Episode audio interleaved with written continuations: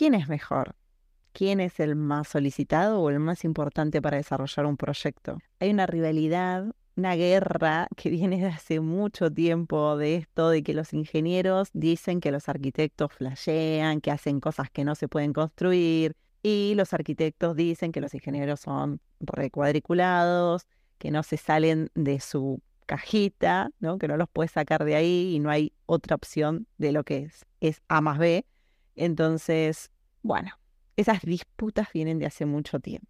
Y hay un par de mitos de lo que dicen de los arquitectos y los ingenieros. Mito 1. Los arquitectos son solo diseñadores y no saben nada de construcción real de una estructura. En mi caso es así. Ah. Dos, los ingenieros solo se centran en la parte técnica y práctica de la construcción y no se preocupan por la apariencia estética de una estructura. 3. Los arquitectos son egocéntricos y solo les importa que sus diseños se vean bien, en lugar de tener en cuenta la seguridad o la funcionalidad. Y mito 4. Los ingenieros son aburridos y solo les importa la parte técnica de las cosas. ¿Mito o verdad? que en mi caso es así. En, en el mito número uno, los arquitectos son solo, arquitectos son solo diseñadores y no saben nada de construcción real de una estructura. Es real, no es un mito. O sea, yo en mi caso particular, no digo que todos sean así, pero yo digo que construcción eh, no es que no lo sepa, pero como no estoy al tanto de ahora las novedades, no me gusta, es un tema que no me gusta, no sé si es un mito. No se aplica a todos, vamos a decir la verdad. Esto es depende. Hay casos que sí, como este, y hay casos que no. Pero vamos a desarrollar un poco, a entender qué hace el ingeniero civil y qué hace el arquitecto y por qué hay tanta rivalidad. Se parecen porque hacen cosas similares, pero se distinguen muy bien los roles de cada uno y vamos a entrar un poco más en detalle. La ingeniería civil, sobre todo como la arquitectura, están involucradas en la planificación y el diseño de estructuras y espacios. ¿no? Sin embargo, la arquitectura se centra más en la funcionalidad espacial y la estética, sobre todo, del espacio de trabajo, donde se va a desarrollar, etc. Y está más preocupada por el arte, el aspecto, ¿no? la sensación, el simbolismo, ¿no? la funcionalidad del diseño, etc. Pero la parte de ingeniería, ¿sí? la ingeniería civil, es un campo un poco más amplio que se concentra en, como dice la palabra, ingeniar soluciones, o sea, hacer viables las ideas. Diciéndolo de otra manera, el ingeniero se encarga de los elementos estructurales del diseño, asegurándose de que la estructura que haga pueda soportar todas las condiciones, tanto normales como extremas, etc. Es decir, para hacerlo un poco más simple, los arquitectos pueden diseñar estructuras, pero muchas veces se apoyan de los ingenieros para que las verifiquen. Y en eso yo lo puedo comprobar porque cuando estuve trabajando en el estudio de arquitectura, eran proyectos de viviendas unifamiliares, pero eran hechas con hormigón, hormigón armado, entonces hacía un juego de volúmenes y un poco de voladizos y, y vacíos, ¿no? De dobles alturas. Entonces, todo eso y esas vigas que quizás estaban metros volando, se aseguraba de que un ingeniero lo calcule para su verificación. Y a mí eso me parece maravilloso. Está bien que tengamos los conocimientos, ¿no? Yo como arquitecta puedo decir, bueno, sí, me saqué, que no tiene nada que ver, pero me saqué un 10 en el final de estructuras 2 y en el final de estructuras 3. O sea, no tiene nada que ver porque hoy en día no me acuerdo de nada. O sea, no te sé calcular nada porque me olvidé, porque no lo practiqué más, porque no sé por qué, pero bueno, como matemáticas. Vamos a hacerlas y ya está porque hay que hacerlas, porque hay que saberlo. Pero no me apasiona como una amiga que sí apasiona hacer cálculos y la admiro y es arquitecta. Pero en fin, no me, no me quiero ir de tema. Está buenísimo que, que complementemos eso. Porque por más que tengan los conocimientos, yo estoy jugándome un proyecto en el que va a vivir gente y si llega a pasar algo, vos sos responsable de eso. ¿Me explico? Es como, no es tontería es como un médico, o sea, no, no es una boludez operar o hacer, no sé, una intervención de algo, es como estás jugando a la salud, ¿no? Jugando, no sé si es la palabra jugar, pero estás em, jugando. Ah, bueno, eso.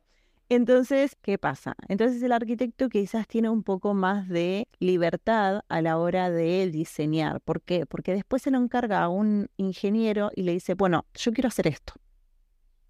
Y busca la solución para hacer esto. Como yo lo quiero. se tiene que ver así. Como le pasaba a Zaha Hadid, que es si no la conocen, googleen, porque ahí tiene un montón de edificios emblematísimos.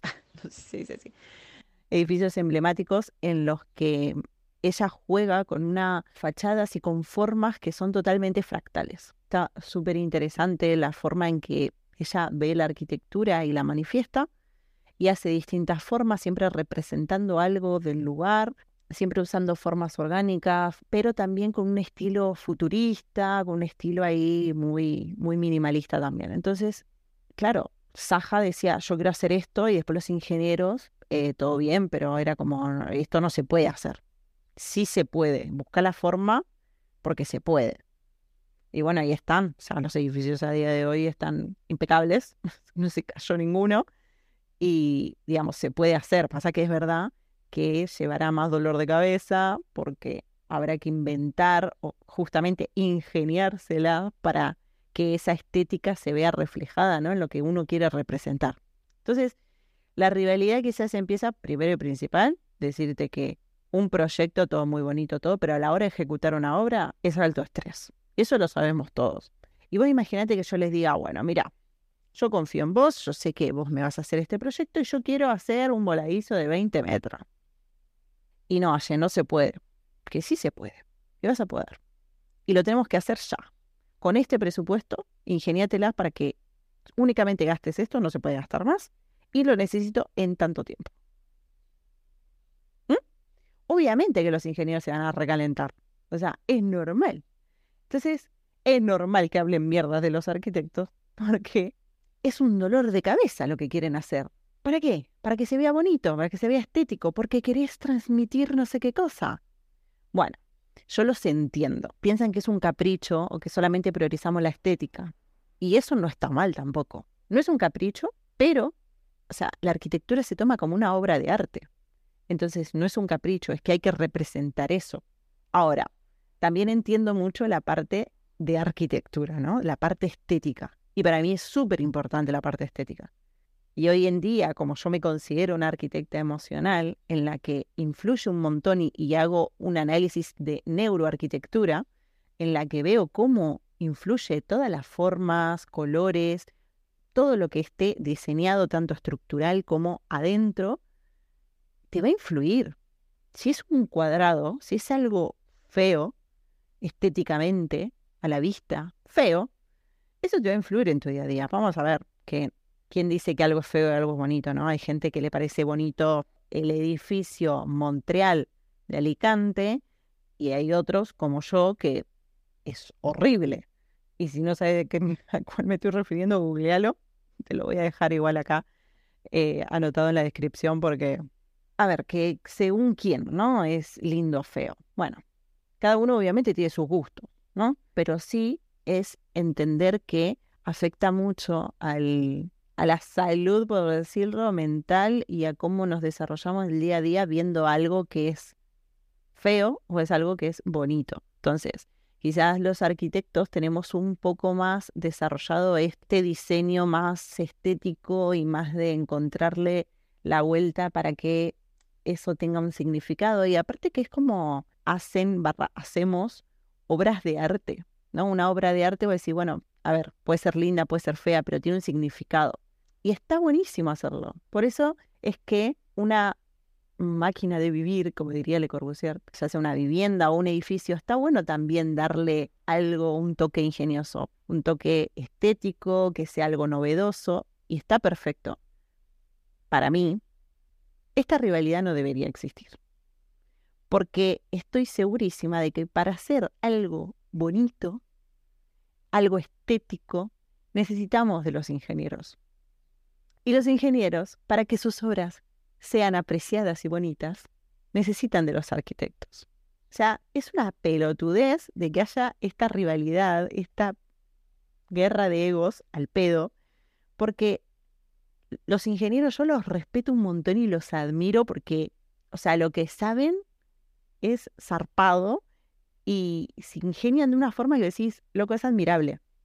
Y de verdad lo digo. Y aparte, no solo porque tengo un montón de amigos ingenieros, sino también que es verdad, o sea, yo les fiaría un proyecto y todo por decir, bueno, vamos a hacerlo juntos, ¿me entendés? Y confío en, tu parte que hagas. Entonces, en resumen, para mí, los dos son muy importantes. Los dos se tienen que complementar, así como en la universidad, cuando encontrás compañeros para complementarte con otros que saben hacer quizás otras cosas que vos no sabes, esto es exactamente igual. O sea, admití de que como arquitecto, que no puedes saber de estructuras o de materiales o, qué sé yo, refuerzos o cosas, o quizás sí, ¿eh? Pero mejor que alguien que lo haya estudiado al 100%, ¿no? Entonces, los ingenieros se ingenian soluciones, hacen viable las ideas, se aseguran que esa estructura que hagan sea resistente, que se soporte y que sea 100% funcional. Y el arquitecto está bueno porque hace el espacio funcional, pero también estético. Entonces, diseña todo, ¿no? La forma, el color, la simbología, las texturas, los espacios, cómo se pueden transformar de un espacio a hacerlo otro, cómo está relacionado este espacio con otro, las vistas, las sensaciones, ¿no? Cómo uno lo vive, cómo uno experimenta estando en un, en un lugar, en otro. Bien. Entonces, para mí, hay que complementarse. Uno va a saber, como los arquitectos, van a saber más de iluminación, más de acústica, más de ergonomía, de diseño, más de proporción, y el otro va a saber más de otras cosas, de refuerzo de estructuras y todo esto. Y encima yo lo detesto, así que estoy súper a favor de trabajar con ingenieros. Y acá te voy a dejar, por si no lo sabías, algunas obras de arquitectura destacadas que sin ingenieros no se podría haber hecho. La Sagrada Familia en Barcelona, Está diseñada por el arquitecto Antonio Gaudí, pero fue continuada después, a día de hoy, por otros arquitectos e ingenieros, ¿eh? que obviamente tenían que saber qué era lo que había dejado. Museo del Guggenheim. El Museo Guggenheim en Bilbao, que es este todo de chapa que hizo Frank Gehry, que es arquitecto, toda esa estructura exterior, bueno, y interior también, fue hecha por los ingenieros de la firma Arup que lo estoy mirando acá porque obviamente no me lo sabía. Pero sí. Y creo que no tengo más para decir porque o me lo pidieron y digo, bueno, vamos a hablar de esto. Pero mm, yo creo que no hay más allá. La rivalidad hay que tomársela con humor, obviamente.